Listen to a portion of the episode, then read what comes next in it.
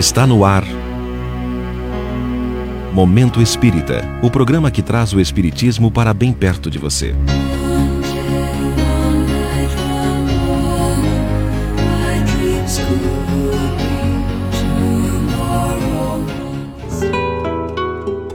Como será nosso amanhã?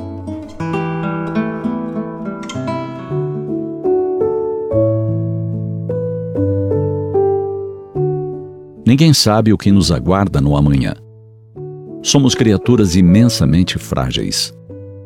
Um pequeno acidente vascular cerebral e podemos ter comprometida nossa fala, nosso livre trânsito, nossa memória. Um problema cardíaco tanto nos pode conduzir à morte, como pode nos incapacitar para várias ações. Uma lesão medular pode nos privar de movimento dos membros superiores ou inferiores ou de ambos. Podemos em algum momento sermos alcançados pela doença de Alzheimer ou Parkinson, e nossa vida ativa se transformará.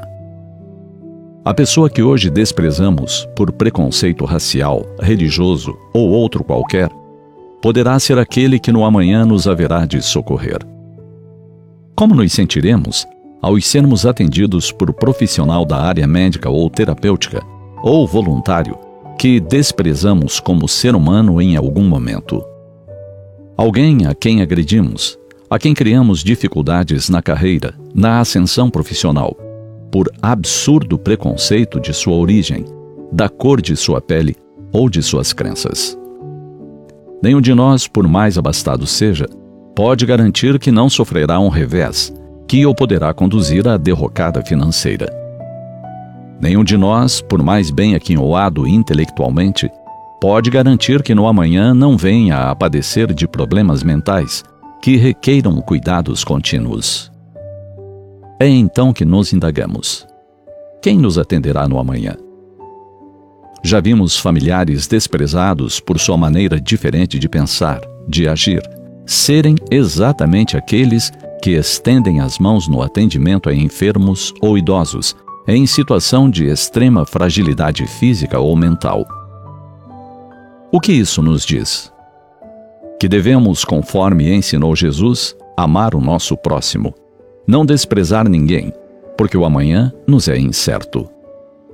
Quantas histórias tristes nos noticiam os jornais de familiares que abandonam alguns dos seus membros, quando totalmente dependentes física ou materialmente expressam dessa forma a sua vingança por quem os desprezou, os agrediu.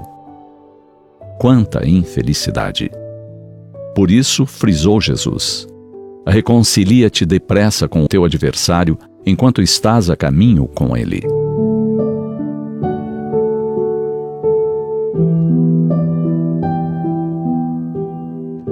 É, portanto, hoje o dia de nos reconciliarmos com os próximos e os mais distantes. Semeemos simpatia em nossas vidas. A boa semeadura sempre terá como resultado a boa colheita. E afinal, poderá acontecer que não precisemos de ninguém que nos alimente, higiene e atenda, porque atravessaremos os anos em saúde física, financeira e mental. Contudo, a felicidade nos envolverá se estivermos bem com todos.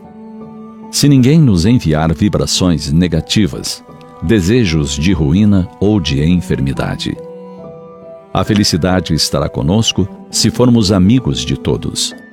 Se eventualmente alguém não deseja nossa amizade, o importante é que lhe endereçamos as flores da nossa amizade. Se não as aceita, o problema não é nosso. Estaremos bem em paz, merecedores daquela paz de filhos de Deus que sabem que estão no mundo para criar o bem, a alegria, jamais para promover a tristeza, a maldade. Progredir sempre é o nosso objetivo, enquanto jornadeando neste bendito lar chamado Terra. Pensemos a respeito.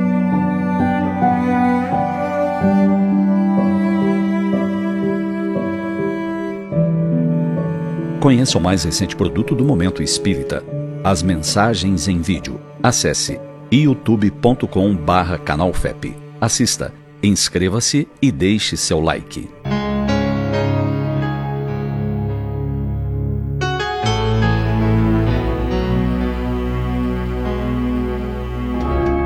E assim chegamos ao final de mais um Momento Espírita. Hoje, segunda-feira, 5 de julho de 2021. Sempre num oferecimento da livraria mundoespírita.com.br.